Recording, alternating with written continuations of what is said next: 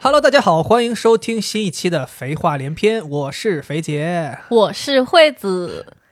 哇，我们装的好像 啊！呃， 二零二二年的最后一期节目，嗯，我不知道听众朋友们能听出来我们两个人声音有什么不一样吗？我暂时没听出来。你听不出来是吗？对，那还好啊。其实我们两个人现在正处于阳的状态对，啊。我们其实本阳来后期本来是想说自己好了之后再录这一期新的节目，但是怎么也好不了，尤其是我怎么也好不了，所以没办法，我们拖了又拖，拖了又拖，呃，不想断更，我们只能拖着康复期的身体，然后嗯来录这样一期节目了。真的太感动了，我自己都被自己感动了，感动天，感动地。啊， 惠子说说，本来年底的最后一期节目，想说应该是一期非常热闹的，或者说一期类似于什么年终总结呀，不是，关键还要啊展望二三年。展望二三年，对啊对，结果我们两个人病殃殃的，然后没办法，所以就没有办法是按照我们原定的计划了，啊，对，但是呢，也因为我们两个人都呃感染了这个新冠病毒，嗯，所以我们索性这一期呢就想说跟大家来聊一聊，就是这个阳了这个事儿，对，其实这个本来也在我的计划范围内，哎，对这这吧？必须在你计划范围内，我天哪，真的太要强了，我感觉我跟你讲，人的这个要强啊是一种习惯，这嗯惠子从咱们正式说开始，这个上海开始放开，然后开始说大家可以自由出入之后，惠子啊回家每天忧心忡忡，怎么还不咱阳们？什么时候阳？哎呀，咱们这来不及了，咱们这个再不阳，人我看人家都做都做内容了。对呀，啊节目人家都都已人都经做讲咱们这还不阳？每天都，每天回来跟我说，我今天可能阳了，我感觉可能阳了，哎呀，我我我同事阳了，我怎么怎么样？我想说，阳了也不是什么好事儿啊，为啥老要阳啊？那个因为我就是想赶紧我们两个人体会一下，对然后给大家做一期这样的节目，一方面分享一下我们这样的经历，另一方面可能哎跟我们一样也在这个康复过程中的人可能会有很多共情的地方是，然后那些还没有这个经历过的人可以提前有一些准备。现在我估计没有经历过，应该数量不多了吧？哎，我跟你讲，好多地方都还没开始。是吗？对哦，我记得我们上一期节目已经有一些小伙伴在底下评论，说自己是一边阳着一边在听我们的节目。嗯，我们现在是一边扬着一边在录节目、啊这样的话，大家这个共情的感觉就更强烈了一些。真我不知道我现在心情是心酸还是热血，我不知道我现在录节目浑身发抖，为什我么因？为我感觉我已经一个礼拜没有讲这么多话了，是我不知道是激动的感觉，还是身体还是在难受。我跟你讲，你待会儿肯定中途我们俩要休息，因为哦这个嗓子承受不了，就是连续的讲话。然后就关于要做这个聊聊一下我们这个阳了的这个过程嘛，或者是一些这个事情。其实本来一开始我是有点抵触的，为 什么？就是首先第一我不想阳，这个你这个这个能能理解 吧？。这个不叫抵触，这个叫异想天开就是我本来一开始还想说，就毕竟不是一个好事儿嘛，还是不想阳，所以我就是也没有说特别亢奋的这种欲望，想要做这个内容。另外一个就是我觉得太多人都在做这个内容嘛，嗯所以我总觉得好像我们也做，可能未必能讲出什么新花样来。但是我们的粉丝就想听我们两个讲呀，对，但是后来我又一想呢，为什么阳了之后我也就顺其自然说，就是可以插入这么一期节目的原因，就是我觉得这个症状确实因人而异，都非常的不同。是所以我们两个人的这个症状呢，很有可能有一些小伙伴们或者听众朋友们，他们也会有类似的体会。是，所以，我们如果把我们的经验稍微分享一下呢，我觉得或多或少可能也能够给大家起到一些借鉴的意义。没错，所以，这也是是我觉得做这么一期内容的一个有价值的地方。对，对，所以索性我们就借着我们现在这个身体这个状态，就主要就是我吧，我觉得惠子其实真的比我好很多。是就是他的整个的症状要比我恢复的快，然后整个症状也要相对弱一些我。跟你讲，我们女人就是天生 厉害，真的。 OK，我我我我感觉我这一期节目可能我不确定我还有没有劲儿开玩笑。啊对，行，我们就开头就是虽然废话讲了这么半天，其实就是核心就是希望我们两个人把我们两个人整个这个感染的过程，包括我们的症状。然后包括我们在康复过程当中经历的一些经验也好，或者是弯路也好，都分享给大家。对，对我觉得也需要大家可能多多包涵，因为我们现在声音啊什么的，可能跟之前也有一点点不同。包括后期肥姐会剪辑，她这个抱恙的身体不一定能剪的那么，不一定能剪辑了，不一定有剪辑了。呃，没有这么清亮的嗯嗓音了。虽然我本来声音也不清亮，可能有一点点鼻音之后，是不是更加有魅力了。啊、 对，所以还是还是那句话吧，就是呃，希望这期节目能够给大家做一个经验的留存吧，是然是后是大家听一听，然后如果要是说已经感染的人，就是咱们就相当于借这个。节目，大家来抱团取暖，是然后希望能够陪伴你在康复的床上度过些许快乐的时光。怎么这么惨，在康复的床上？ 那不然呢？你是站大街上康复啊？好好好，对，哦那来吧，我我们赶紧赶紧切入吧。我们这开头讲这么多废话，呃，咱们就先从症状开始聊起吧。是咱们两个人的症状。是对，我觉得先从惠子开始说吧。惠子嗯她的、第一，她感染的时间比我早，对我比你先感染，可能早了个一两天，对差不多这样。对，然后她的症状也非常轻。你先来嗯讲一下吧，你自己是从哪天，也不用说具体的日子了，就是嗯大致第一次有有感觉的时候是什么样的一个感受嗯，？第一次有感觉是一个周二的晚上，我记得我晚上就是一直没睡好，辗转反侧的，嗯，然后一到凌晨三四点钟我就醒过来，就感觉我的嗓子特别的干。哦，然后那个时候我自己没觉得自己阳了，我觉得应该是因为地暖开着，然后搞得空气比较干燥，嗯哼，然后我也会有一些略微的咳嗽嘛。嗯这个是周二的晚上，嗯，那不是睡了一觉，第二天周三了嘛？周三了，周三我这就听起来好像是一个什么像是不合理的，其实很合理，因为周二睡一天一定是周三， 不可能一睁眼是周四。嗯，然后周三了，我下午不是要陪你出去外出有工作嘛？哦，对，我周三有一个拍摄，对，呃到了那个拍摄置景置好景的地方，我就感觉我这嗓子是越来越不舒服，越来越不舒服。但我就是没有往阳了那个方向想，你当时觉得是什么？拍摄场地太干燥了，太因为热了。不是因为人家讲了你这个阳就是发烧嘛，嗯我想我肯定是没发烧，我现在是嗓子难受而已。 嗯，而且我这个人一到冬天，我本身就有慢性的这个咽炎和扁桃体炎，所以我就真的是没有往这个新冠这方面想。 OK，然后我还在那个房间里面，还有其他人嘛，我也没想太多，我还把口罩摘了。我想是不是戴着口罩太闷了？多少有点不谨慎了。 就但，是这个这个当口还会想说这些症状都跟新冠没关吗？对呀、我你这个其其愚蠢程度就有点像是那个有的人说，就这个当口我感冒我发烧了，我嗓子难受，浑身疼，但我肯定是普通感冒。呃，我跟你讲，好多人都这个心态，他们这就是不敢相信这自己得了 新冠，真所以的，所以那个时候还没有人分享我们现在在说的这些，哦所以你就没意识到哦，新冠刚起来是嗓子有点不舒服。嗯嗯，我现在回想，觉得当时已经非常难受了，因为我这么懒的人，我还特意从那个十六楼下来，到楼下找了个便利店，给自己买了瓶水喝。天哪，这这简直是在就不太可能，这太太稀奇了，对，像我这样的人，我哦就是什么事儿我都不想费不。可能多走这一步。对不说白了就是说那个水如果在当时在拍摄场地的客厅放着，你都不可能从卧室出来拿的。对，嗯所以可以感觉到当时我的身体已经发出了信号了，嗯，我都能这么坚强的去买水喝。 OK，嗯，然后到了晚上，我记得咱俩就回家嘛，八点多回家。然后我们两个在门口收拾东西的时候，我蹲在你旁边，我说：“哎，老公，我觉得我有点凶多吉少了。嗯你还记得吗？当时你还讽刺我说：“你就这么想阳吗对呀、因为我记得礼拜一的时候，其实你们单位坐在你旁边那个同事就阳了嘛，？”对然后他阳了之后。你回来就老念叨说自己应该应该是感染了，是有可能感染了，是老念叨。然后因为我就像我开头说的，我不是特别想阳 嘛，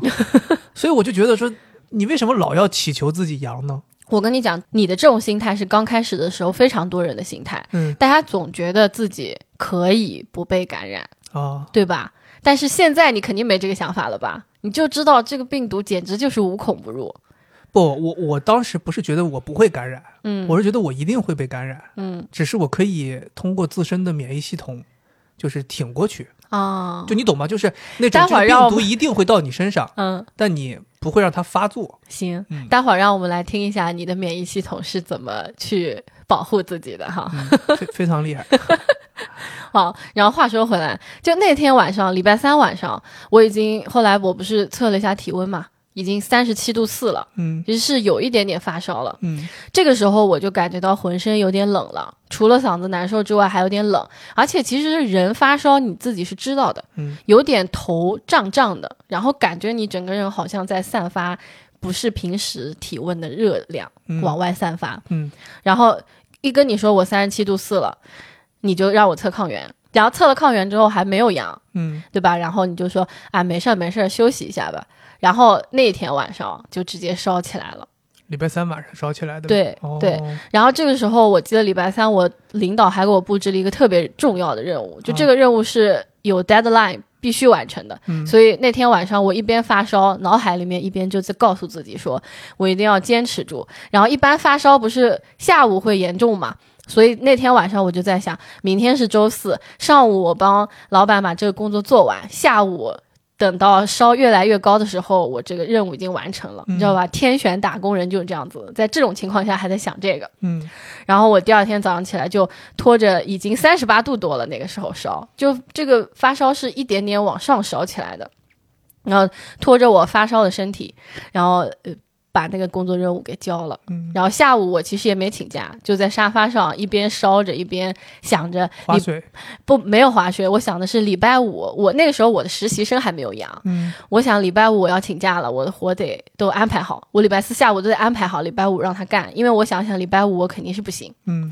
但是没想到礼拜四是我烧最高的一天，就差不多到晚上的时候三十八度九，那个时候已经很难受了。但我对，我记得礼拜四是你最严重的时候，对其实我礼拜五休息的那一天，早上三十八度三，然后一点点往下降，降到晚上已经就剩三十七度一了。基本就是好了。其实我整体发烧就是一天半的时间，对你相当于从烧起到烧退就经历了一天半，对这已经是非常非常轻的了。对。对，然后我的烧也没有很高，所以我就没吃药。你看那个专家说的是三十八度五吃药嘛，嗯吃那个布洛芬。但我想了想，我从小我爸妈教育我的是三十九度以上才能吃药，哦所以我最高就三十八度九，就没有往三十上九，升。不是你，我以为你爸是四十五度以上都才能吃药。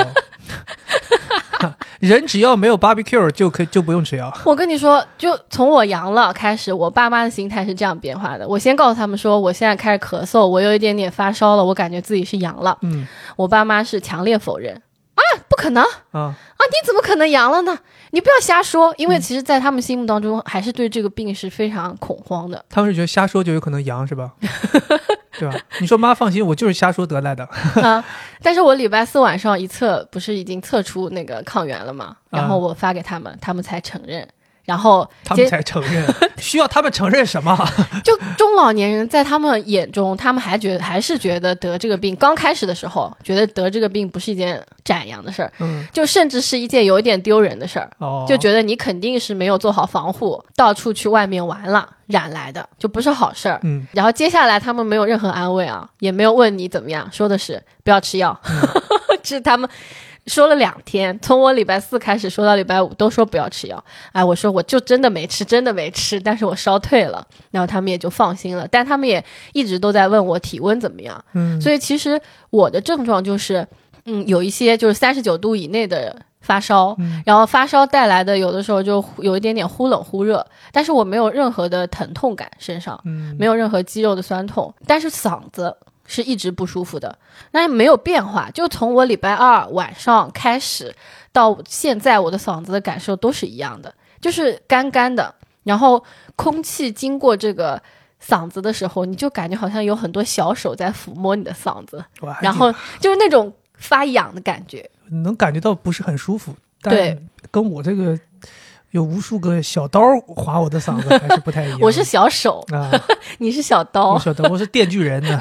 电锯人的小手。嗯。然后我的话就退了烧之后，开始后面有两天嘴巴是极苦，哦，就是特别特别苦，吃什么都是苦的。我记得，嗯，当时微博上面有网友跟我说，你呃不是喜欢吃 BNC 的甜品嘛，你买一点。嗯当时我不是就在线上买了嘛，买了之后来了个奶油可颂，我的妈，那个难吃啊！我也不知道是这个玩意儿本身就难吃还是怎么回事儿，就吃下去真的味同嚼蜡。然后第二天我们点了 Wagas。Wagas，我点了一个我原来特别喜欢吃的一个三文鱼的能量碗，吃进去之后，我以为是坏掉的，哦，我想是不是瓦嘎斯现在没人点了，他给我送个坏的，就是整个味觉都变化的很严重，嗯然后特别是吃咸的东西，然后后面我还发现就是嘴对辣味也很敏感。辣椒，我记得我因为觉得没有什么味道嘛，苦，然后我就想要吃东西的时候就一点辣椒丝，气功大师给我们寄的。妈呀，我吃进去一口，我感觉就是你都能感觉到嘴巴上面那些味蕾，像是被针在扎一样的那种辣味儿，哦，特别难受，然后也不能吃。然后后来我就觉得，嗯，嗅觉也有一点点问题，就那个辣椒粘到我手上了。你记不记得那天我说什么东西焦掉了？我找来找去，我以为我那个电热水袋就烧焦了，怎么这么奇怪的一股味道？后来才知道，只是一它那个辣椒油的味道。嗯，反正整个味觉和嗅觉都发生了很大的变化，但你整体这个周期还是挺短的，两三天。你的人就恢复成那种正常的精神状态了。嗯对要要对是工作呀，还是干什么对娱娱乐呀、生活都不太受影响，对吧？对，嗯因为我就礼拜五休息了一天，然后礼拜六、礼拜天是本身就休息的，礼拜嗯一我就又开始居家办公了。对，这个挺好的，中间正好有一个周末，是给你好好恢复一下。是，然后我还有一个放屁这样一个症状，其实嗯好多我看网上好多人都说他有放屁这个症状。岳云鹏嘛，岳云鹏不放屁嘛，对啊呀、说一分钟就形成一个屁。 那天我妈还跟我打电话说，说有的人就放屁，说一天放五千多个屁。 我心想说，这帮人这是闲的怎么吗？数怎么的吗数的呀？是对多无聊，躺在这儿就数屁。而且这个屁很奇怪呀，你不觉得奇怪吗？正常，那我有的时候放屁，大部分时候我都会忍一下，然后轻轻放。嗯，但是这次得了这个新冠之后，那个放屁，它就是像放炮仗一样，biu biu biu biu biu biu biu biu biu，就根本就停不下来。你有这个吗？ 我没有。 对呀、所以我就觉得每个人都好奇怪啊。对呀、所以每个人的症状好像都有共同的地方，然后也有不一样的地方，嗯对吧？你比如说说像我，呃，我觉得我这个其实应该算是时间挺长的吧。嗯，我到现在今天录制这一天，我已经整整八七天，天八天了。嗯，然后并没有看到有好转的迹象。我也不知道它是不是会在某一个节点一下子就炸，一下子就突然一个九十度大转弯，一下就好了。嗯但我至少现在没有每天早上起来没有感受到我这个症状有什么缓解。对，对我记得你不是礼拜三开始有症状，礼拜四烧了一天，礼拜五不就好了吗？对，我是礼拜四你症状很严重的时候，你跟我说让我跟你分开睡，然后因为我礼拜五有工作，嗯，然后你就怕我感染，你就让我睡到次卧了，我就去的。然后我就是礼拜四的晚上在次卧睡，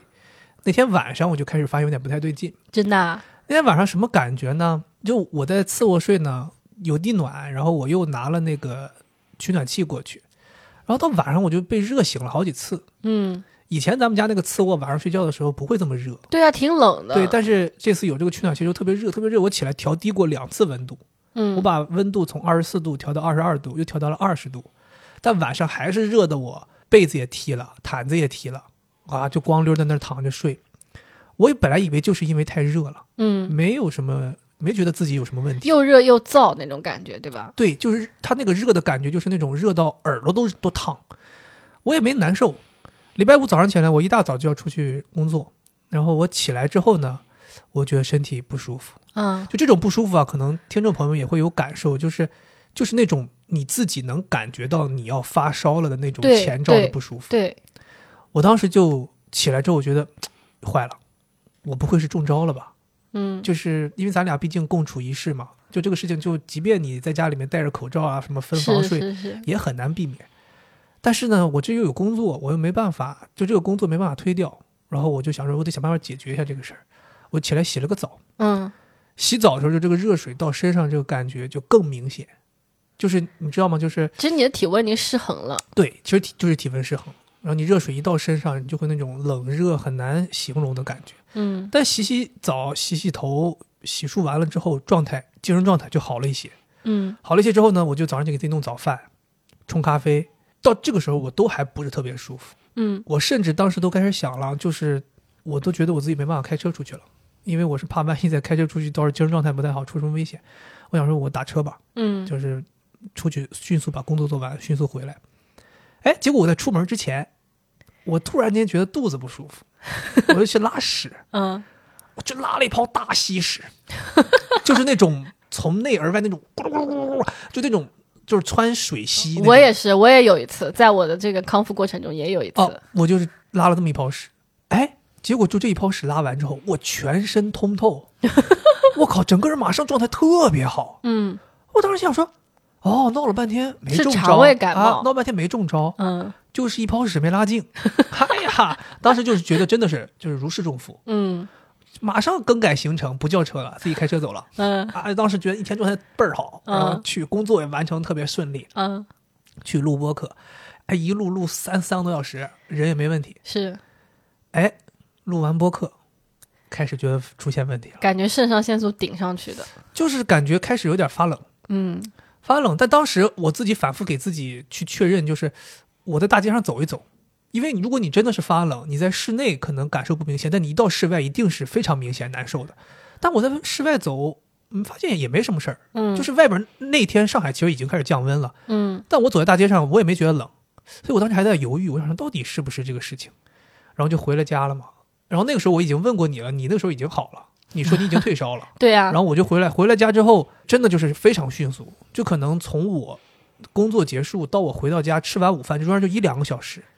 这个体温就迅速开始往上飙升，对，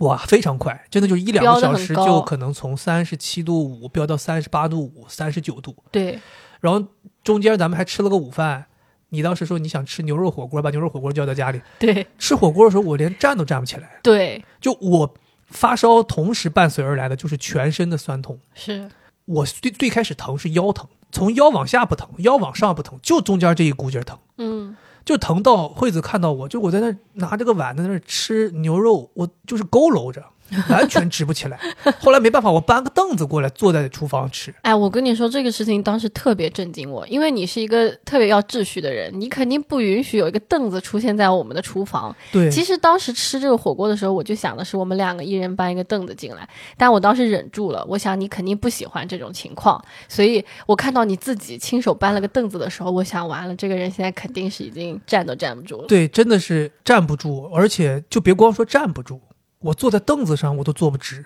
嗯就那个那个腰疼，真的是我从来没有这么疼过。啊 就它这个疼吧，真的很难形容，你只能弓着，然后你最好就是坐在一个软东西上面或者躺着，然后这个体温就这样飙升，我当时觉得不对劲，我就想说这样的话，就先且不且提不提中不中招，肯定是中招了，那多半是对阳，了。然后这个肯定想办法得得想办法压制这个烧，这个烧太快了，嗯就一两个小时就飙到三十九度五、三十九度八，你的免疫系统接到了信号，我说就开战了，这体内就是开战了，哦开战了啊、而且这个腰疼难受，我连休息都休息不好。后来我就果断，我就跟惠子说，我说那要不就吃布洛芬吧，吃药。对，因为镇痛一下，然后退烧一下，然后下午能睡一觉，嗯然后就这样，就赶紧吃了药就睡了，睡了就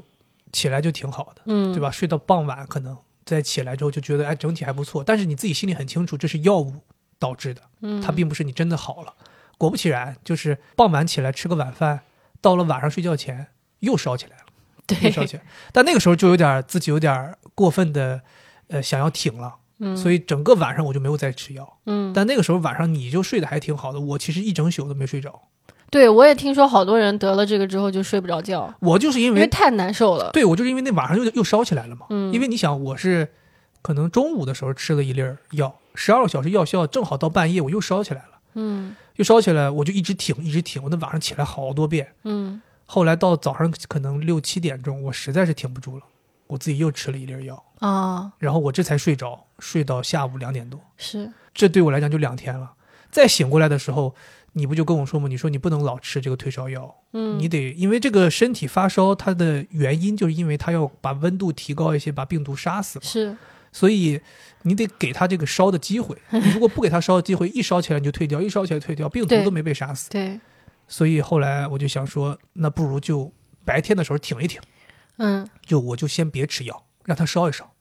等到我晚上睡觉前，如果烧还不退，我再吃药，这样让自己睡个好 觉嘛。对，这里也是提醒啊，不是说你一定不要吃药，嗯，就是你感受自己的身体状况，能不吃你可以挺一挺，实在受不了了得赶紧吃药下去。对，因为其实我觉得就是还是那个指标挺重要的，就是你看你过没过三十九度，嗯就是三十八度五以下，真的是没有必要吃药。嗯因为我也能感受到，就是这一轮这个发烧啊，和咱们平常的那种所谓的什么感冒发烧，这个发烧的痛苦没有那么难受。嗯我不知道别人是什么感觉，反正我自身的感觉就是，虽然烧的挺高，三十八度五、三十九度五，烧的挺高，但你会觉得我精神状态、我意识什么都在。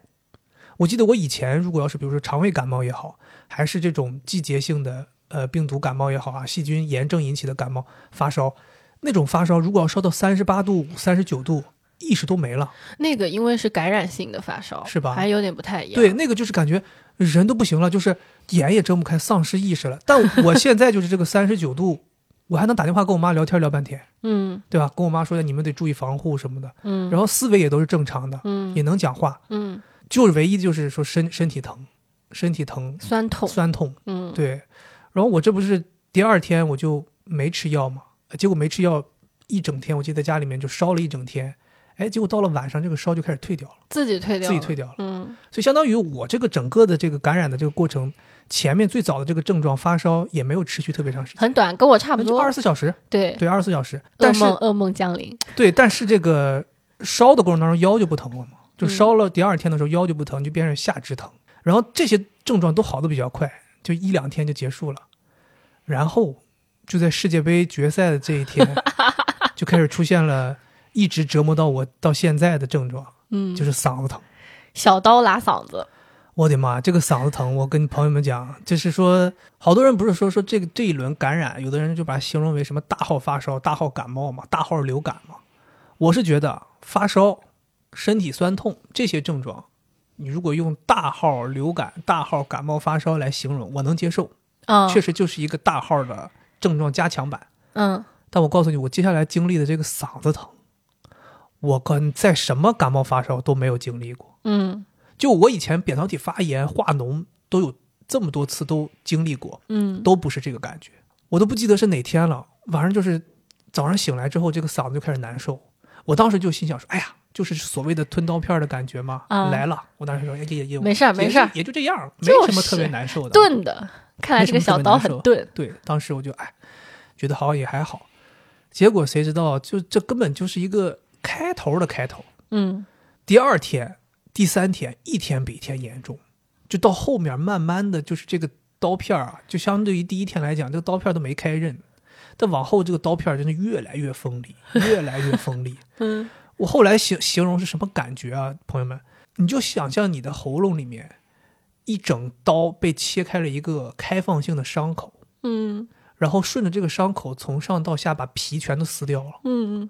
整个就是一面都是开放性的伤口。嗯，你每咽一口口水，就像刺激往它这个伤口上撒盐一样。哎呦，哎，我现在说这个话，我身上都发抖，就是那个那个疼痛的感觉啊，从嗓子这儿一直疼到耳朵里。嗯就你疼到后来的时候，就是脑门儿也疼，耳嗯朵也疼，你一点儿都不敢咽，你咽口水、喝水、吃东西往下咽东西，就疼的真的是，我都后来就疼到流眼泪，太疼了。嗯你我想不到什么东西来形容这个，我我其实也挺觉得挺厉害的。有人不知道谁第一个发明了，说这个东西叫吞刀片儿的感觉，啊嗯，就是真的感觉电锯人在你这个嗓子里面锯，对特别特别难受，嗯特别难受。所以我是觉得有好多人感染是说是发烧，但是没有这个症状。我觉得这都是幸运的，太幸运了，就这个症状真的是我目前经历下来，在我的这些症状当中最难受、最难受的。嗯对、嗯我现在就是中间感觉我这个嗓子里面啊，就感觉全部都是那个没有皮，嗯， 就像是那种，就你们太想吓象一人下，了，呃，一个东西没有皮，你比如想象一下你自己的手上皮被撕掉了，像烫伤了以后那个样子。我跟你讲。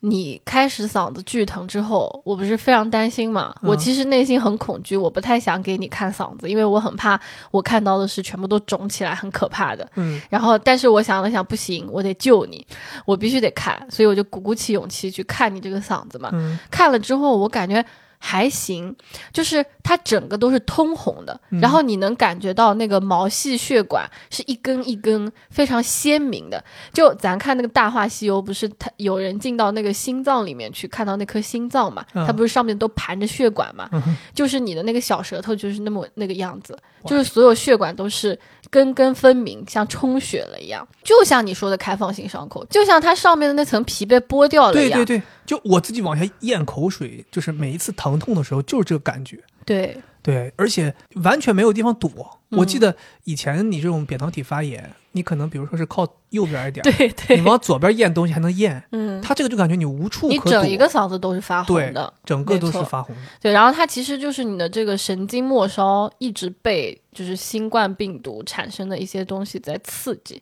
就整个黏膜脱落了嘛。不知道有没有脱就是落，这个实际有没有脱落不知道，对反正就没有感觉像你脱感落觉了，就是没有任何东西在保护你。对对对真的，有的人说什么哦，你吃点儿冰淇淋，有的人说你吃点儿什么水果，这可以那个润喉。盐蒸橙对，啊子，还有人那个呃跟惠子说什么给我弄什么西红柿拌糖吃，我的妈！嗯我在这里提醒你们，千万别吃西红 柿，千万别吃西红柿。我不知道你们有没有小时候有没有经验，就是如果你嘴里边有溃疡了，或者嗯说嘴烂了，吃西红柿不是会有那种杀的那种疼痛吗？是就是其实说白了就是那个呃呃维生素杀这个伤口。你想象一下，我整个嗓子底下，我自己感觉就整个全部都是开放性伤口，然后我把西红柿吃进去，我的妈！我跟你讲，吃一片西红柿，我可能得缓二十分钟，嗯就是那个疼劲儿啊，就得缓二十分钟。嗯，然后惠子给我搞了一个西红柿榨汁，我操！我当时喝了之后，我跟你讲，我现在我现在是浑身发抖，我想起那个感觉，我浑身发抖，就是那个 维 C 像维 C 冲击， 像瀑布一样 的覆盖了我的开放性伤口，天呐，太可怕了，太疼了。所以大家不管怎么样去补充维 C，千万不要用这个西红柿榨汁这个方式， 太煎熬了，太煎熬了。哎呦，嗯对，反正就是从第一天开始有嗓子疼到现在，应该也有五天了，嗯，没有好转，几乎没有好几乎转没，有好转。嗯呃我不知道会不会有有有，因为中这中间我还因为疼的实在太厉害了，还吃了布洛芬。嗯，吃布洛芬都没用。我告诉你，这个嗓子疼啊，那腰疼你吃布洛芬还能缓解，这个嗓子疼吃布洛芬都没有用。那你用那个开喉键呢，有用吗？啊、喷有雾有朋友给我送了那个一一种药叫开喉健，嗯那个类似于一个喷雾，嗯就喷到嗓子里头嗯凉凉爽一下，然后说有点这种镇痛啊、麻痹的这种作用嘛。是，试了，呃，很难说这个作用是不是实际有用。然后，但是喷进去它会凉快一会儿，嗯就仅此是这个感觉。嗯但是你因为你架不住你老要喝水，嗯，然后你老要有液体流过去嘛，所以这个东西其实在里边存活的时间也不长。嗯你喝喷一点儿，没过多久你喝水就把它洗掉了。嗯。对，而且因为你这个吞咽啊，你人这是自然而然就会有吞咽动作，对，因为你口水会分泌出来，对你就要咽下去。所以你只要吞咽它就疼，所以这是为什么这个嗓子疼是最难受的。对我很好奇，我就觉得为什么我就没疼？我是一点都不疼，我只是感觉到干痒以及有一点点异物感。嗯，然后我自己分析，是因为我常年都是有扁桃体慢性发炎的这个症状，我感觉我这个嗓子可能已经就它这个神经细胞可能都已经麻木了。对，啊所以我就是也是希望大家，无论你感染了有什么症状，千万不要染上这个嗓子疼。但是也在这里提醒大家，就是如果一旦你确实有了这个小刀拉嗓子这个症状，就只能正面面对，只能忍然着。后做好这个心理准备，就它确实可能要挺长时间的。嗯，对，这个可能也是因人而异。对，就是因人而异。因为我不是有一个同事，他是在今年上半年就感染了嘛，那个时候还要去方舱，嗯，他说他小刀拉嗓子是有十天，因为我现在为止，如果你让我回头想有什么方法让我能舒服一点儿，喝甜的饮料，喝甜的冰饮料，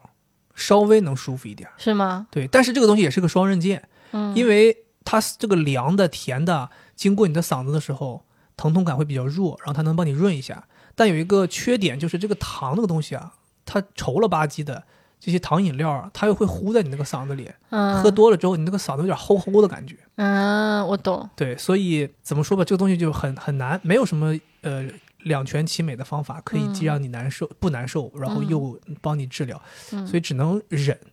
对，只能忍。我跟你讲，我觉得我这次也是，虽然症状不严重，但是我觉得我也挺倒霉的，因为我礼拜五休息了，我想，哎，太好了。看我老公这一个特别会照顾人的人，我现在感染了，那不得给我照顾疯了呀？嗯结果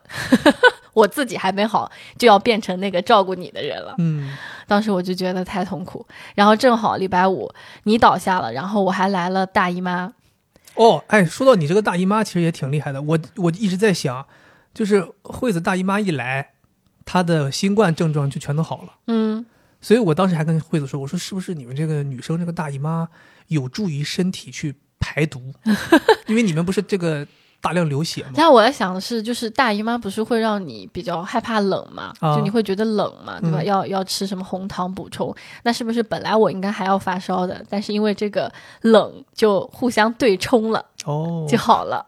很难讲。对，因为也有好多人好像在网上分享，就是女生感染同时又有大姨妈，嗯，然后都说互相有冲抵，要么就是新冠把大姨妈搞好了，要么就是是大姨妈把新冠搞好了。啊、然后我还想分享一下，就是到后期，嗯因为我们两个其实，在高烧这一段时间都不是很久。对。然后我就也不叫掉以轻心吧，我就会觉得，哎，也不过如此嘛。但是到了现在，我真的觉得服了，因为他后期的症状一直在持续。就这个尾巴很长啊。对我现在后期的症状就是鼻塞、咳嗽，然后你就感觉你的鼻腔和你这个喉咙一直都堵着白色的那种粘液，嗯，就很堵，但是你又感觉你鼻涕又不像那个感冒的鼻涕哗哗流，然后痰吧你也咳不出来说特别多的痰，一下子清嗓子，就总觉得有那种白色的粘液在你的嘴巴、喉咙口，就嗯特别难受，而且整个人就是没有力气，很虚。特别是到了晚上的时候，你就感觉你嗓子也难受，然后脑子也不好用。就有人讲会产生脑雾嘛，就感觉你的脑子像被一层雾雾住了一样。我有的时候就有这个感觉，因为我后期一直都在居家办公嘛，但是很多事情我都就讲话也讲不利索，然后好多事情我都想不明白，就有这种感觉。然后到现在为止还是这样。昨天我下午去办公室了嘛，我看到我们办公室第一个阳的那个同事跟我讲话，还是嗓子很哑很哑，然后整个脸脸色也不好，然后行动非常缓慢，就感觉好像这个病，我我现在甚至觉得是不是好不了了，就就会这样一一直这样下去了。别吓我。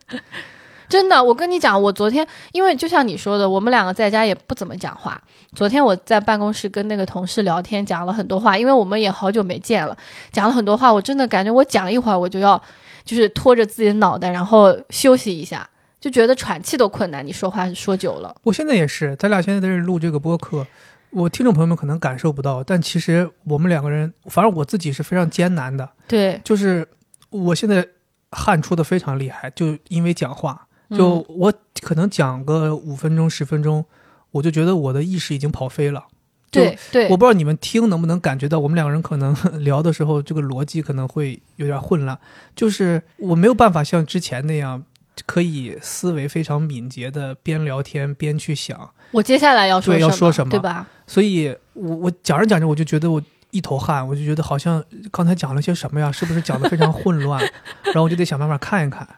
啊，对，所以我觉得这个应该就是你身体其实整个状态都还没有恢复到一个之前的这种正常状态。真的是，而且我我就不我不知道，我看不到希望，我不知道啥时候会好。所以我觉得这个是现在网上很多人在提醒大家的，就是你嗯千万别觉得好像你的症状变缓了、嗯减轻了，你就立刻想要赶紧恢复日常的工作、锻炼、对劳作。千万不能锻对。，炼因为我就有有感觉，我记得我就发烧好了那两天嘛，就发烧的时候不是浑身都是汗嘛，我就还难受，我起来我说我觉得挺洗舒床服单的被我要罩洗床单被罩，我要把家里东西都洗一洗，就洗完之后嗓子就开始难受了。真的啊，对我当时就还嗯在想说，我天哪，不会吧？不会就是因为这样一点点劳动力的付出，嗯身体就不行了？嗯但是有的时候你不得不承认，就是你觉得你好像 OK 了，嗯但是实际上身体并没有那么 OK。嗯，对，包括有好多人也在提醒说，哎，像我们这些跑步的人，说好了之后千万别着急恢复嗯训练，还得多等一等。至少得大半个月，甚至有条件的尽量一个月都不要运动。真的，我之前。我觉得这个心态就是一个很大的过山车的变化。就刚感染上的时候，你就觉得，哎，好像没有想象中那么吓人，对吧？然后也很快退烧了，我都没有烧高烧，但是你就会觉得，哎，我是不是好了？而且就是你，可能刚好那两天你觉得，哎，那肯定没这么快好，肯定还得再咳嗽咳嗽嘛。结果咳到现在了，这都已经快十天了。症状咱们讲的差不多了，咱啊们聊一聊吃药和测抗原的事儿吧。好我觉得这个事儿也是可能对大家能有一些借鉴意义的。是是对，是，首先咱们前面说了吃药，呃，咱俩其实药吃的不多，没怎么吃药，对几乎，基本上咱们用的就是像你就基本没吃药，嗯然后我是主要就是吃布洛芬嘛，嗯然后再就用了一点儿这个让喉咙舒服的这个开喉剑这个东西，嗯呃，再就吃了点儿喉糖，嗯，对吧？吃了点儿润喉糖。是，呃，我觉得布洛芬这个东西呢，如果你的烧烧到一定程度，并且伴随着这个浑身的酸痛，很难忍，很难入睡，是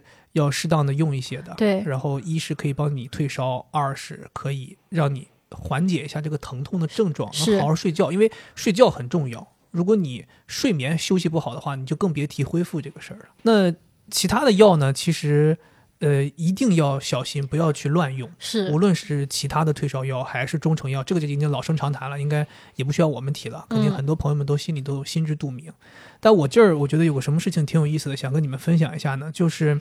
惠子在第一天有症状的时候，鬼使神差的，我我不知道我忘了是你自己要要喝还是我给你弄的，给你弄了一包百兰根喝对我说，因为我那个第一个阳的同事说喝板蓝根好，哦，然后你就帮我买了，对，买了板蓝根，喝了板蓝根，然后呢，他就是在第一天刚刚有一点点症状，喝了一杯板蓝根，然后就没有再吃别的药，然后嗯发烧也没烧起来。嗯后来呢，我就看到了一些这个所谓的啊，一些专家在说，说家里面如果有人已经感染了，然后没有感染的人，可以使用半剂量的感冒药，常规感冒药来啊进行预防。嗯所以我当时就觉得说，你是不是因为在症状还不明显的时候用了这个板蓝根，所以就让你后面的症状没有特别严重？不知道呀，这个对也像是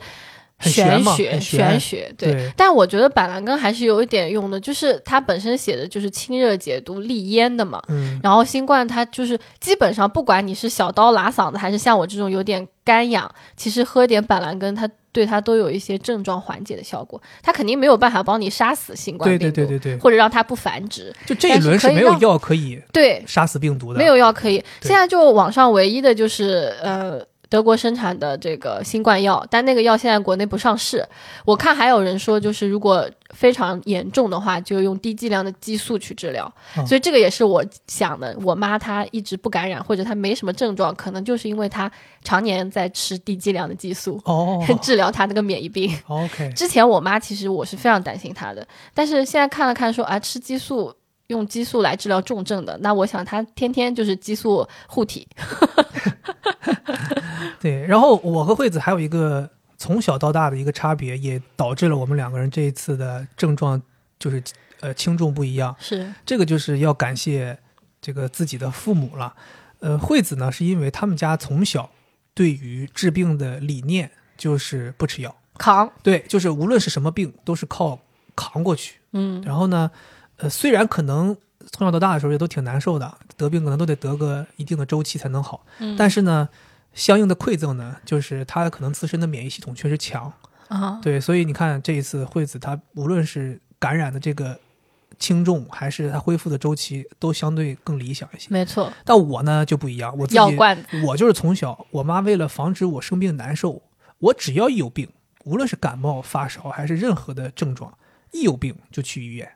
一有病就去打吊瓶，一有病就吃抗生素。嗯，他是觉得说，哎呀，孩子得病难受，为什么让孩子遭罪呢？赶紧给你把药物一进去，你就病就好了。嗯，所以导致呢，我就跟我妈形容，我说我自己这个免疫系统啊就不开 机，就因为他就等着，他免知疫系道统有是有的，对不开机，他因为他自己都清楚了，你这都三十多年，你一有病就有药来，那我免疫系统为什么要启动呢？我就等你药来就得 了。是结果现在摊上了一个没有药的病，那你就难受了。你又没有药去治它，你的身体又不开机，你就只能在这儿悬而未决。是是，对，所以我觉得，当然这个事情也没有办法让大家有什么借鉴意义了，这个是一个从小到大的整个身体免疫系统的一个积累嘛。对，对，那我不能说这一定是好的理念，因为我爸妈他们的价值观就是，嗯、你作为一个人，你是一个生物，那你从小肯定会生病，嗯，生病了之后，你作为一个生物，你就要先。靠自己去打败这个疾病，因为好多病它都不会让你死，他们可能觉得只要没有生命危险，你就得自己去扛。哦，用你自己身体的这个机能，因为人其实是个很很复杂、很复杂的一个机体嘛。然后，所以我爸妈意思觉得，就是我们暂时先要靠自己的力量，如果实在不行，我再上药。嗯，嗯，对，所以在用用药这方面，我觉得大家可以自己谨慎一些。嗯，对，我觉得我这一轮下来，我觉得比较有借鉴意义的就是我吃布洛芬的这个时间。我虽然没有拿好特别好的时间啊，但是我经历了这一次之后，我有一个比较好的建议，就是白天的时候啊，嗯你反正都是要醒着的嘛。嗯你如果要是身体发烧，你尽量不要用那个退烧药，嗯，就即便是过了三十九度，也让它烧一烧，因为你得给身体去把病毒烧死的机会。对对，多烧一烧。然后，如果要是烧的实在难受，呃，躺着昏昏沉沉的过去了，就昏昏沉沉过去了。这个吃药，如果你到睡觉前，就如果你到了晚上我要睡觉了之前，我测体温还是三十九度，高烧不退，这个时候再吃一粒儿布洛芬，然后让自己能够好好的睡个好觉，而别白天的时候，哎，老是用药，老是用药，因为如果你这个用药周期，它这个是有一个十二小时的这个药效嘛，你刚好先吃了一粒儿，然后导致睡觉的时候这个药效过了，那你在睡觉的时候反而是最难受的，所以尽可能让这个药物的药效周期覆盖你的睡眠周期。对，我觉得这个非常非常重要。嗯对于康复来讲，就是人，就像我前面讲的，人他就是一个动物，他有白天呃醒着，晚上睡觉这样一个节律，这个就叫我们的生活节律。你尽量不要去打破，因为你一旦生病的话，你很有可能就会打破白天睡觉，晚上你反而睡不着。对，尽量还是让自己去恢复这样子的一个节律，非常重要。对于恢复来讲，对对身体的恢复，就像我这两天这一个一个礼拜了，我都没有喝咖啡。就是我觉得就是，呃，如果要是白天，比如说我醒醒的也很早，我下午如果要是困了，我就睡个午觉，然后嗯我晚上的时候该睡觉就睡觉。这两天的作息也都非常非常规律。嗯，对，就是希望能够用这种规律的生活节奏，尽可能让身体得到充分的休息。是没错。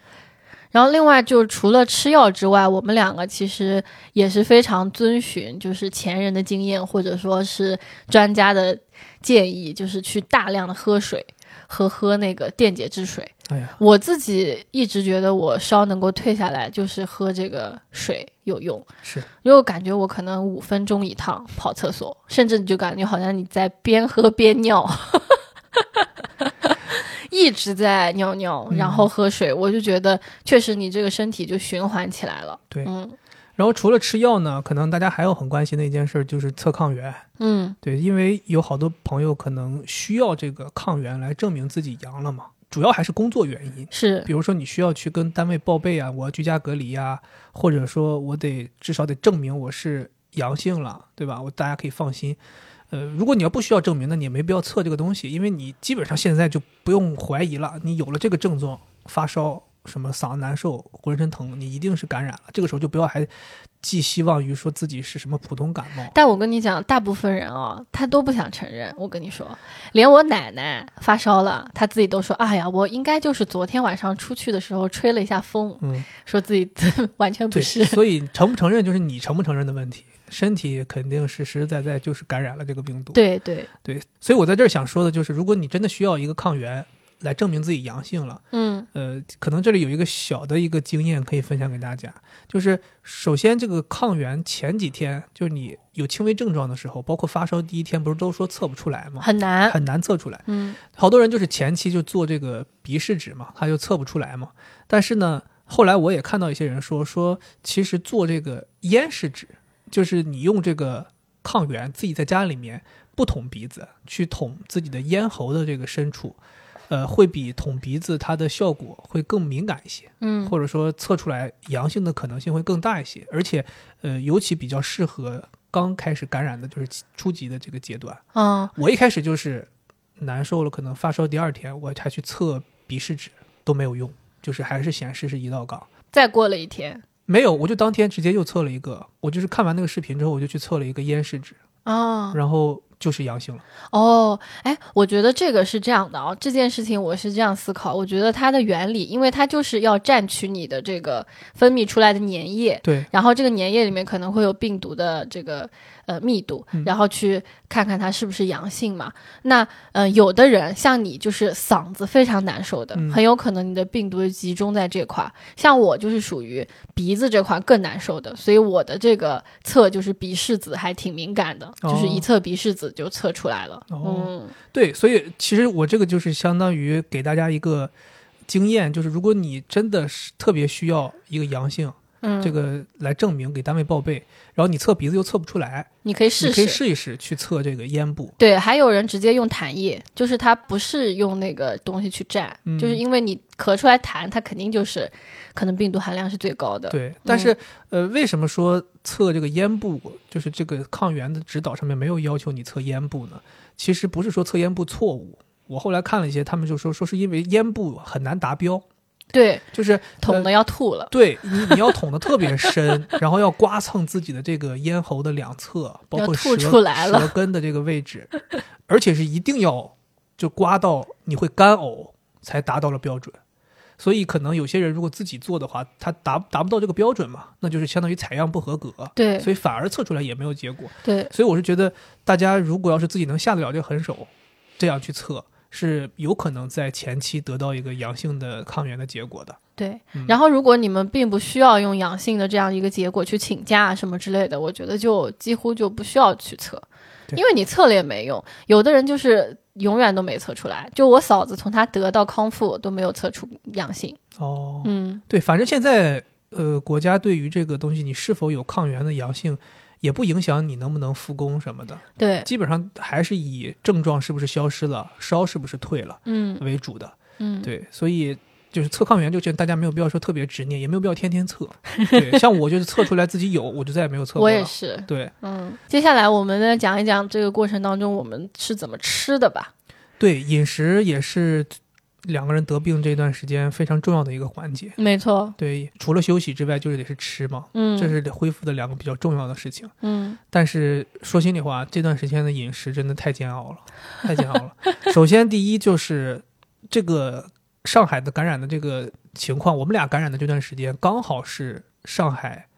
慢慢慢慢达到峰值的这个时期，嗯所以我们能够非常明显的感受到整个上海的快递外卖系统出现了非常严重的宕机。没错，就是这个宕机程度，我告诉你们有多夸张啊！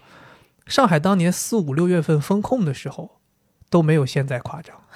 我真的，我可能也是奇怪，我自己比较好奇。我当年上海封控的时候，那个时候老想打开外卖看看有没有东西恢复了可以叫嘛。然后我那个时候还自己特别好奇，我去看，就是筛选，看有多少个商家在运在营业。我记得那个时候筛选商家，就是封控期间，可能都有千百家商家在运营，就是在运作。嗯然后前两天我最极端的时候，我打开看过，只有四百个家商家嗯可以送货。嗯，你想想这个有多夸张？当年风控就是政府不允许你开门儿，都有一千多家在干 活儿。嗯现在没有任何管控，就只有四百家在营业，嗯，就是很多商家、很多外卖员全部都已经确诊了。没错，我们俩那前两天记不记得，中午十一点叫一碗粥，下午三点送到，晚上六点叫一箱水，晚上十点才送到。嗯然后甚至有好多直接打电话给你说没有骑手接单。嗯我这这两天有一个快递，说是二十一号中午十二点送达，今天刚刚送过 来，就是这样，已经没有没有人工作了，是，就是这些外卖呀、快递呀、闪送这些岗位上的人，很多人都大面积的感染，他们也只能回家休息。嗯。对，所以说你在家里面，如果说你自己不做饭，或者说你特别的难受，没有办法做饭的话，你一定要控制好自己叫外卖的时间，哎，对，就你要早一点叫。对，然后而且我还有一个经验，就是你可以一次性叫两样，你中午、晚上，晚上你就热一下吃就结束了。嗯因为我记得啊，我觉得我对于吃这件事情还挺有发言权的。啊，就我记得我礼拜四难受的时候，我非常果断，一起来立刻就叫了两碗粥。哦，一方面，我觉得我生病了，我得吃一点这种简单的食物，然后也好咽，因为嗓子难受嘛。所以我叫了一碗白粥，叫了一碗红枣红糖粥。嗯然后那一天我就是就靠这两碗粥续命。对，嗯然后第二天我就觉得，呃，我得不能只喝粥，对吧？我得补充能量。然后再加上我似乎就是得了那个干饭猪， 就很饿，很容易饿。我觉得我必须得赶紧的去补充能量，所以我就叫了这个牛肉火锅。嗯，然后晚上我们叫了瓦嘎斯，对吧？然后我前就几天你还叫了牛排，对我还就叫大了量的补充优质蛋白。优质蛋白补充进去，对吧？然后包括你要喝牛奶，然后每天可能都要吃水果。嗯你记得咱俩也这吃橙子，然后包括后来家里面橙子吃完了，我们就叫这个果切切好的。嗯，反正就是还是要多吃东西。对然后如果叫不到的话，你就是想办法嘛。包括你也可以去楼下的这个超市里面买一些比较健康的食物，比如说，呃，超市里面可以买到速冻的水饺，当然也不是特别健康了，但是也挺干净的。嗯，然后包括一些呃味千拉面的那种塑封的包装的那种拉面，嗯那个面也是很简单，然后很有营养，然后面食又比较的柔顺，比较容就易消化。，对，而且你嗓子如果不好的话，也不会特别拉。我们前面也提到了嘛，就是虽然大家吃的东西有这么多可以选择是没错了，嗯，呃，但是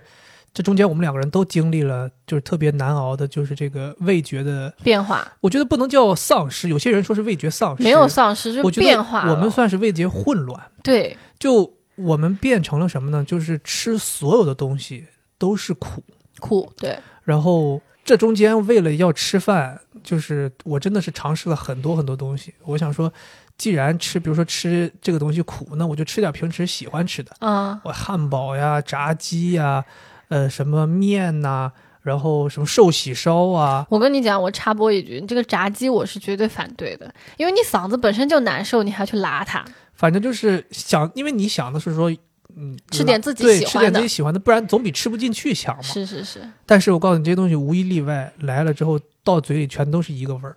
就是苦了吧唧 的，然后一点儿都不想吃真的，啊。最多就是第一口，可能第二口稍微味道是可以的。我记得有一天晚上，我叫了一份那个云南的米线吃，嗯嗯，就第一口、第二口还能尝到那东西咸淡儿，再往后吃就全都是统一的苦味儿，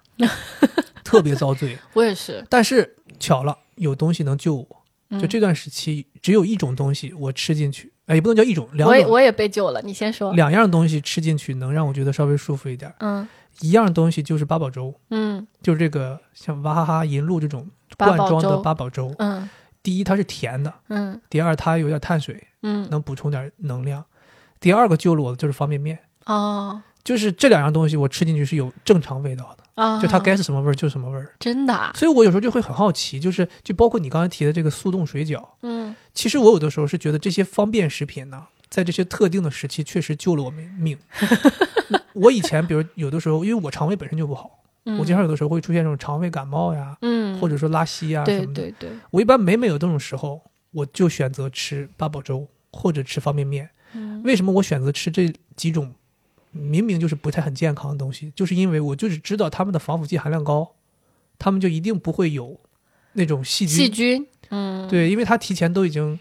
为了要做防腐嘛，他就杀的比较厉害嘛。 所以你的身体不怕化学的东西，对，就是我觉得吃这些反而安全，因为你比如说我叫个粥，或者我叫个什么外卖，它都有可能因为制作的没错环节没会错产没生其错他细菌。嗯我觉得这些就叫什么方便食品，就相对而言安全。嗯然后这次就得亏是这个八宝粥和方便面。我这两天嗓子刚开始难受的头两天，我是真的什么都吃不进去。嗯两天我自己看，嗯我掉了两公斤。嗯，然后这两天我就通过八宝粥和方便面又长又回长回来了， 对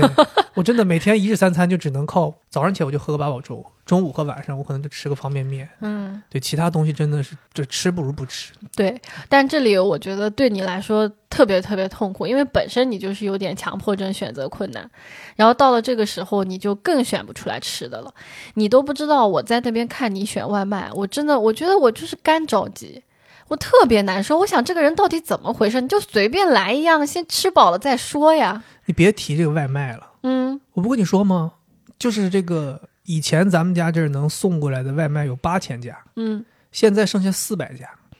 但我告诉你，就这四百家，烧烤炸鸡一家没少。我有的时候就甚至开始怀疑，就是说这个烧烤炸鸡是不是有一定的抵抗病毒能力？为什么所有其他店全都倒了，这烧烤和炸鸡这个店就是倒不下去？就只剩烧烤还可以继续运运营。我甚至开始，我我前两天有都有有怀疑，就是我要不要直接叫烧烤吧？没有别的东西了，反正我是这样的，我是建议得了新冠的同志们，在吃这件事情一定要非常的果断，嗯不要犹豫。对，就你一一犹豫，你真的是头昏脑胀，选半天你又选不到。而且最搞笑的是，你可能好不容易选到一个，然后点完，突然发现商家打 烊了。真的，我觉得不要折磨自己了。你已经身体已经这么难受了，你就赶紧果断的来一点这种粥啊、面啊这种好消化的就行了，别在那里挑三拣四的。对，然后嘴里不是苦吗？嗯然后反正我自己的经验是，吃什么进去都是苦的，嗯，但是吃一种味道，就是吃甜的，进到里边会好一些。好一些是吧？这个也是真的很奇怪，我不知道是什么原因，就吃甜的进去不会变成苦，嗯，你吃任何其他的酸、辣、咸，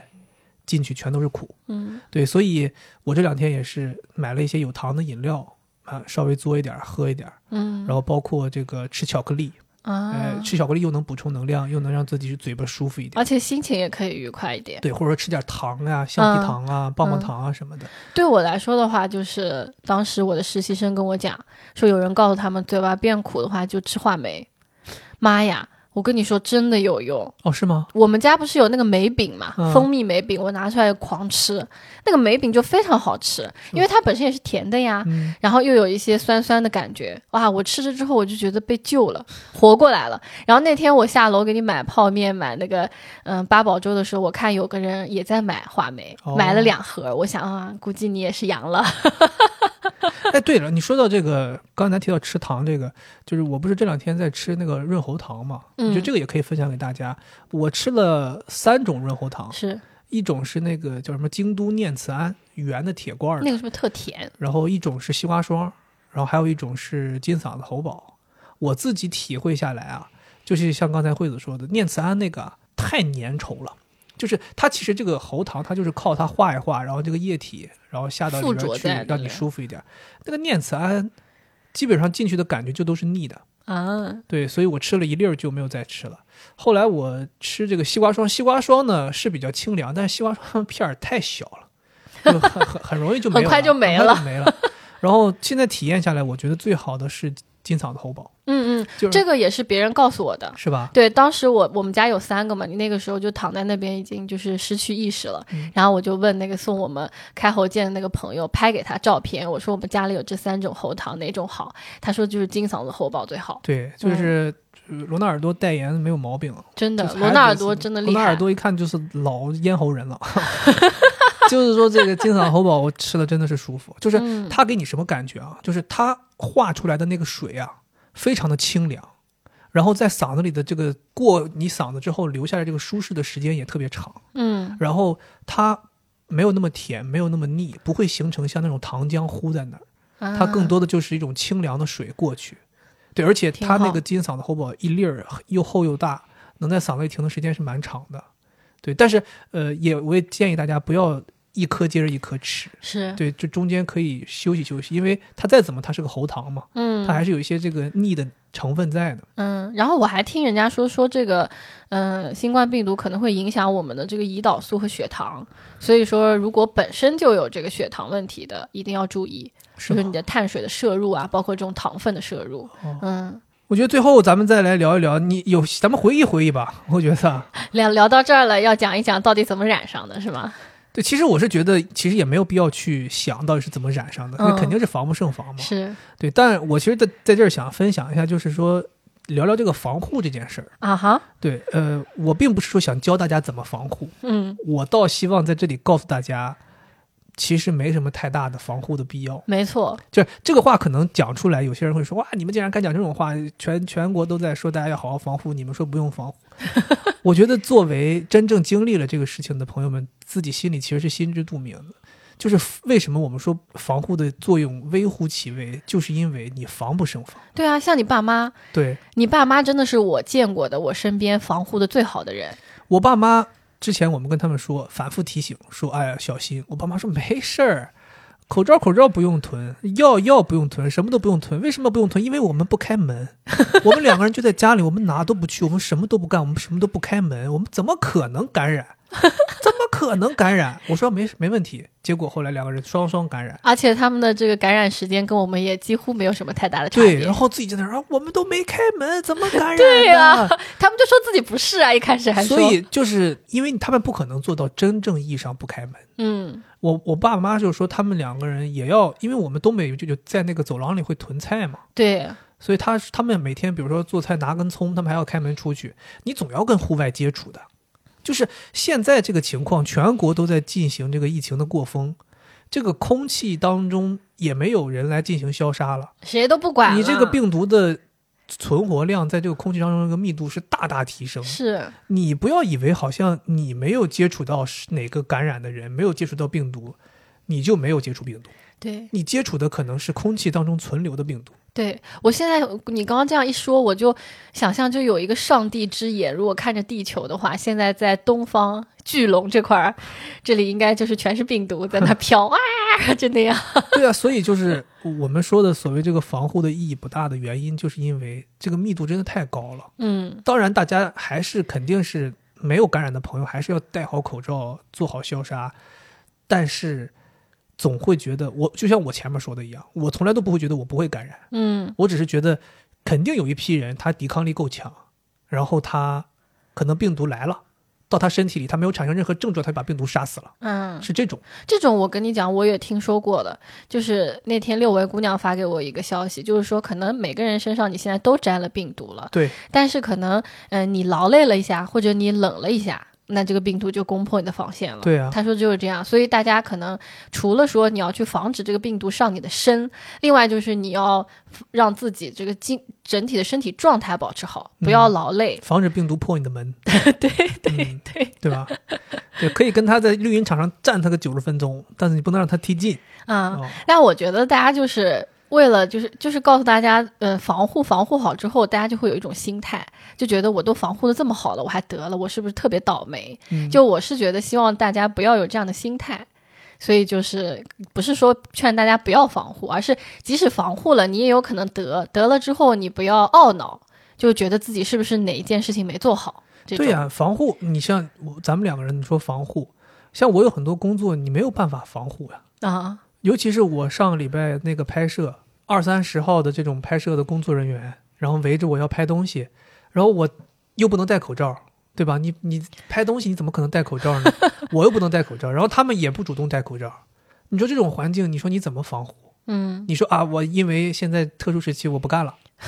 对 吧？或者说你特殊时期，你像一个警察一样在现场抓着二三十个工作人员，每个人都得每戴个人上都口戴罩，口罩，没有任何人管你的，嗯所以你这个时候你就你就很无力，嗯对，所以我都很难讲我到底是因为什么，因为整个上个礼拜回回溯上个礼拜，我有好几次工作都是密闭空间，一大堆人大家在一起，是这个事情就不是说你自己单方面想做好防护就可以的，这就跟我爸妈想把门关上就没有问题是一样的，这都是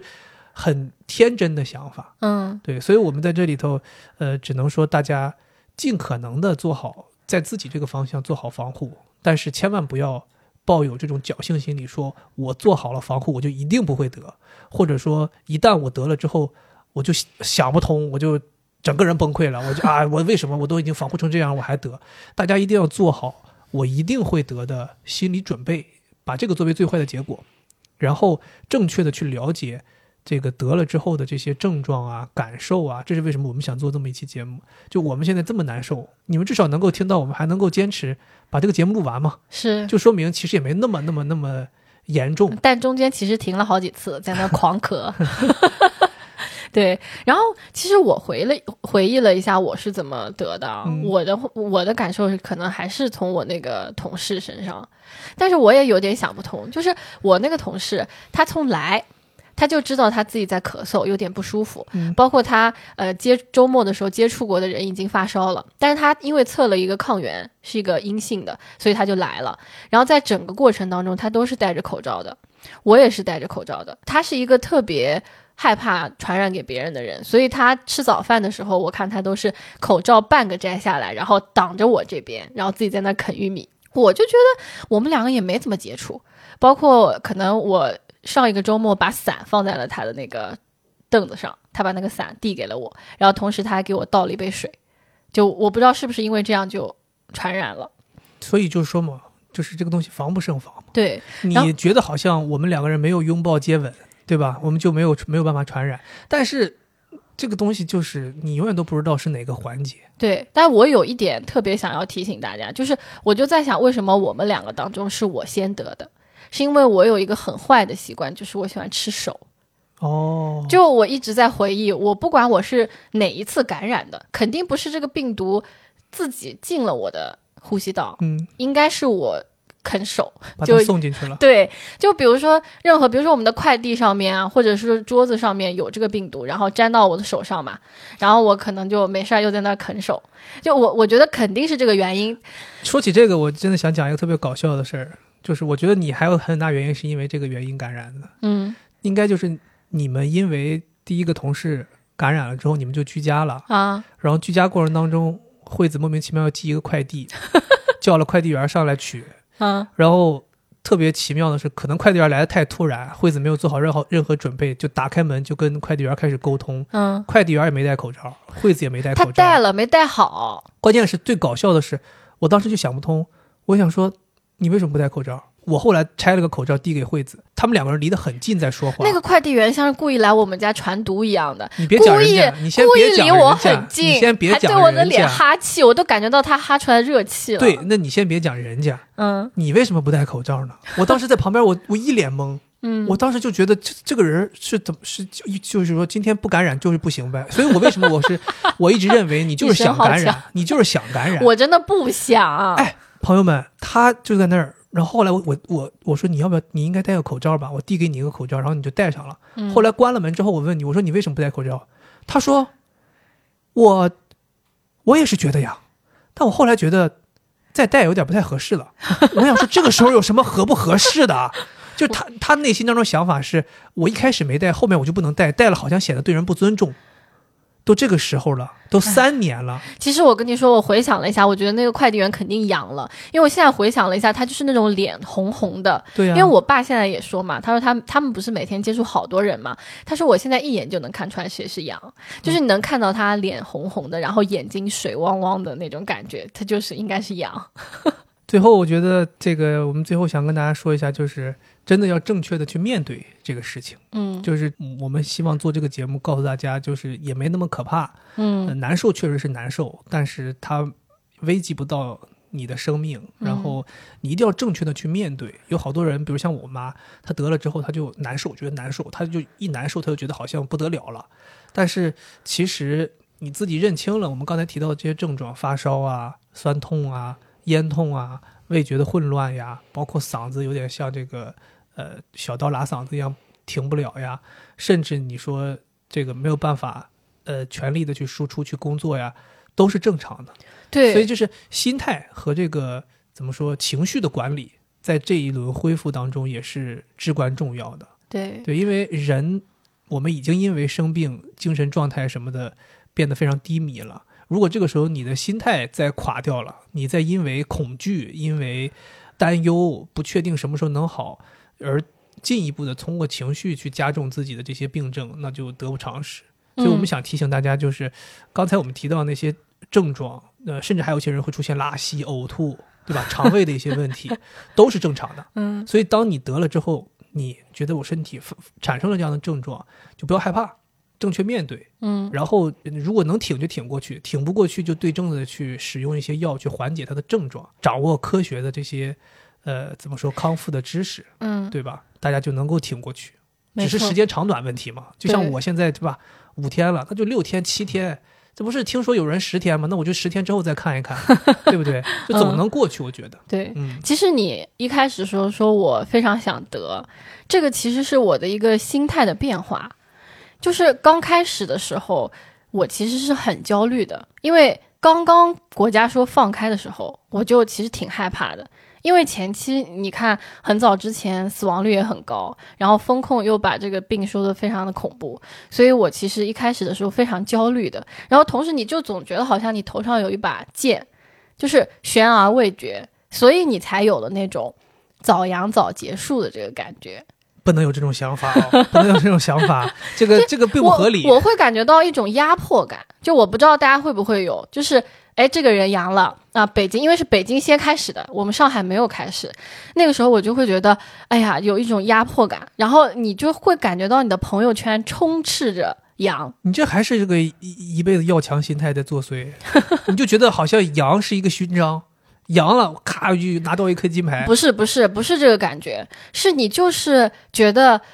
我不知道阳了会怎么样，我只有阳了，我才能知道它会是什么样子的。那所以现在你已经就是一种你已经恐阳了慌，就是你对于未知的一种恐慌，然后再加上朋友圈一直有人在阳，你就会觉得早晚会轮到我，那我还不如我我赶紧得了，我就我就知道是怎么样了，我会有这样子的心态。哦，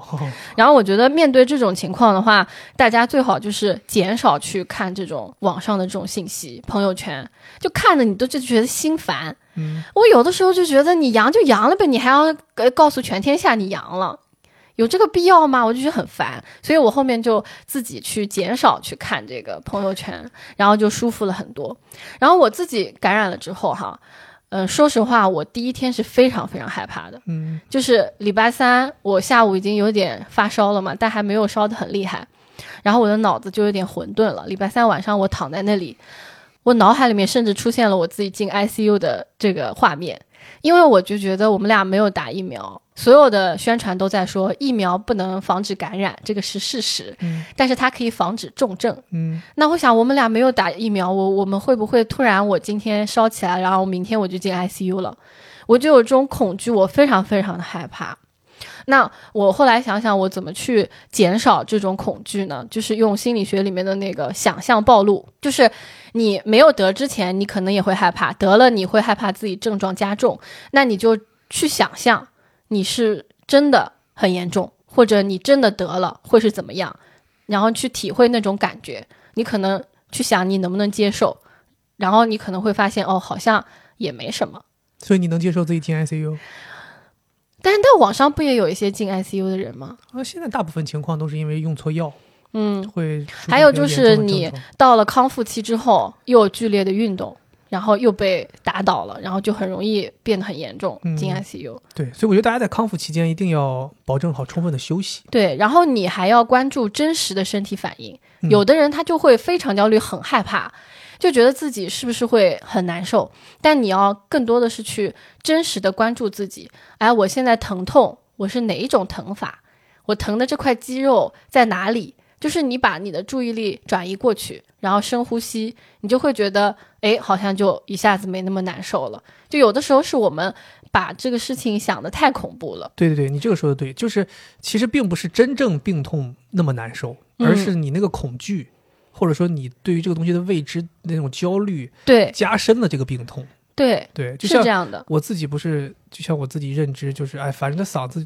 我自己感受就是这个结果嘛，嗯，那你就接受这个结果嘛。但如果你自己再去给自己加码，说哎呀，是不是有什么其他的原因呢？啊对呀、你就对呀、会你就会身体会产生一些其他的机对能呀，是反应不是嘛长东西了呀？等等的这种。然后另外还有一个，我觉得就是我们两个人，因为是两个人在家，那有的人他可能是一个人在家，他身体不舒服的时候，情绪也会崩溃，嗯，他会觉得很孤独，就我很难受，也没有人照顾我，我好难受呀。就有人会有这样的情况，嗯然后我觉得这种时候你一定要主动出击去寻求帮助。哦，就我记得很清楚，就是我，呃，礼拜四早上醒来的时候，我的手机上全是人家来关心我的消息，有是朋因为友。对，朋友多，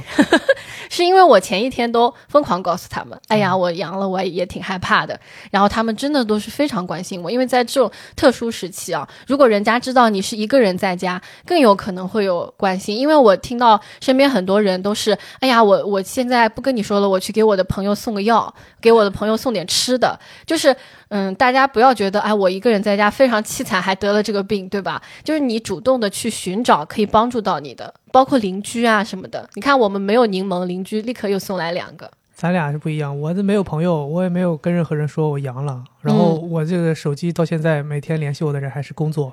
就有些人还真的啊跟我说说，哎，你那个哪天哪天还要出来拍摄什么什么东西，然后哪天哪天还要干什么什么活。后来我说我说我阳了，其实他们说哦你你阳了啊，那算了算了算了。对，所以有的时候我们就主动去寻求帮助和关关注，这个其实也不是说矫情。嗯所以我觉得很多人发朋友圈，肯定也是希望有人能够关心他们。对对，是这样的。然后还有就是，你可以做一些事情，像我现在就是在康复期嘛。今天早上的时候，我就坐在我们床边的那个太阳底下，冬天的暖阳就晒在身上。对，晒太阳确实是特别舒服。我这嗯两天不是也是一直坐在我们家这个客厅靠阳台的这个椅子上，嗯，每天基本上到下午我一两点的时候午饭之后，我都会在那个地方睡一会儿，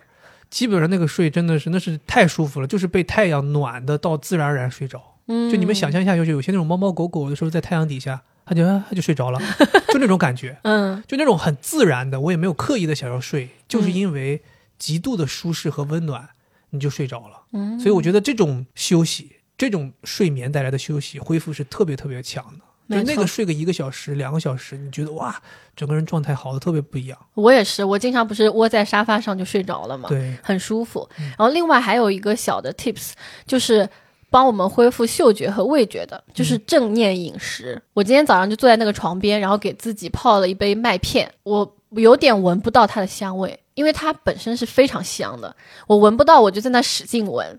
然后就使用正念的办法。正念就是让你不断的去感受这个食物，你去闻它的味道，你摸它的这个温度，然后就轻轻的用勺子把它勺起来，观察它的样子，然后喝到嘴里面之后，不要急着下咽，就是用舌头去感受一下麦片的固体啊，然后这些液体，你慢慢的去感受它的味道。一方面可以缓解你的焦虑的心情，另一方面也可以让你的味觉变得敏感起来。嗯，哦，原来你在这干那个事儿啊？对我我想说，这个人在床边儿、窗窗边儿上弄个碗跟他合了合了合了什么呢？我心想说，吃什么好吃的呢？我还过去瞅了一眼，发现不就是麦片儿吗？怎么吃这么吃这么这么细致？啊那我跟你说，正念饮食真的非常重要，就是人们。你有的时候你就觉得你吃东西特别快，一下子你都没感受到这个食物就进去了。就是我日常吗？对你慢慢的去感受这个食物，慢慢的去感受自己跟这个食物的连接，让它对你的给你的这种营养和馈赠更加的放大。嗯嗯我嗯，觉得就是康复期保持好的这个精神状态，包括你说这种正向的精神状态，非常非常重要其实。比药物还要重要。对啊，，还有就比如说，你看啊，嗯，我们其实作为这个三十几岁的人，感觉懂道理就觉得还行，但其实有一些中老年人他们会怪把这个病毒传染给他们的人。哦，对，然后包括很多年轻人，就像我的同事，他作为我们办公室第一个阳的，在初期的时候，他顶着那个难受，还每天跟我说诉说他内心非常的痛苦，因为他觉得后面我们这些得的人都是他传染的，嗯他觉得很难受。包括我们领导不是家里还有刚刚出生没多久的孩子嘛，嗯，他就觉得自己怎么回事，怎么能染过来，自己先染过来，然后又传传染给了同事们，那非常难受。其实这个我听着也很心疼，好多人都有这个心态。然后我就我就觉得，如果你真的感受到了这种心态，你也是主动去交流，主动去跟你身边的人说，嗯、我有这样子的感受。这个时候，那个被你传染的人，甚至他很有可能不是被你传染，他就是会安慰你，他会告诉你，没有关系，这个肯定不是你传染给我的，或者是哎，你传染给我也挺好的，反正我也想阳。就是大家都会去在这种特殊时期，会互相的去有更多的这种支持，而不是说哎真的在怪你啊等等对对等对就像我们也非常感谢，就是我这个嗓子疼到这个时候都没有办法呃说话，都没有办法正常生活，然后。惠子还联系了身边的朋友，然后给我送药嘛，嗯然后给闪送啊，给你送药，让你能缓解一下。虽然可能就是只能帮你缓解一点点难受，但是我是觉得这种超越药物，就是大家是朋友之间的这种温暖，是在这个特殊的寒冬能够给大家带来不一样的东西。是没对，错，就像我们做这一期节目，其实你说这一期节目有多多少的这含金量或者多少的意义，其实不嗯大。或者嗯我甚至可能更愿意说，我觉得这是我们两个人不得已的选择，嗯，因为我们没有办法进行更好的策划去。。我们两个都还在脑雾，对，然后我们可能就这样迷迷糊糊的做了这么一期节目，嗯但是我们是希望说，这样一期节目，一方面可以把我们的一些短暂而真实和及时的经验分享给大家；嗯，另一方面是，就像惠子说的，我们也是传递一种安心的情绪给大家。嗯就像我们现在这样，我们依然还可以做播客。对，包括我特别特别想说的是，大家可能会对于老年人得了会很焦虑，但嗯我可以说，我家里面九十多岁的奶奶也得了。嗯，也就是烧了一天，现在已经坐在门口晒太阳聊天了，不硬朗不不啊！要必须学他奶啊，他奶太硬朗 了，对习武之人呢、我跟你讲，就是整个抵抗力就是不一样。嗯，就是咱们都是体内通过发烧来抵抗病毒，他奶奶是体内通过武术来抵抗病毒。他可能心里在想，那个滋不嘎就是没有用啊哈，就得了个这个病，就嗓子就不行了。个废物， 对呀、你看看我啊，当年就是瞧不上他都有道理的，是弱。 对嗯对，嗯对，所以我们就希望说，这一期短暂的节目能够帮大家去安心一下，嗯然后也能够也算跟大家说一下我们现在的近况呗。对。对我们等应该差不多了，我觉得呃，这已经都已经六七天了。 没有，我跟你说，我现在感觉已经需要速效救心丸了，我累的呀，我都都快坐不住了。 行吧，我们就是最后还是有这个美好的祝愿，希望那个所有已经感染的人能够早日康复，然后还没有感染的朋友，那希望大家能够守住自己最后的这个防线。啊是、那虽然我们依然认为不感染的可能性很渺茫，但是呃，能能挺一天是一天。对，最后我也是希望我们两个人能够尽快的恢复，对真的是，哎呀，很希望我们在这个年底或者是二三年的年初，可以给大家带来更多好的内容。对，本来已经有很多内容都都写在那儿了，然后都是要陆续做的，这一下子因为这个感染，然后就打乱了一些节奏嘛。不过没关系，我们会尽快的康复，然后呃继续我们接下来的一些制作。对，我得觉得在这样的特殊时期，就更需要我们这种日常真实的欢声笑语，给大家注入一些信心。嗯，行吧，反正呃还是那句话，就是希望大家保护好自己，嗯然后嗯即便得了，也像我们前面说的，就是保持好心态和好的情绪。照顾好自己，照顾好家人。对，好吧，那以上就是这期节目的全部内容，咱们康复后再见，拜拜。拜拜。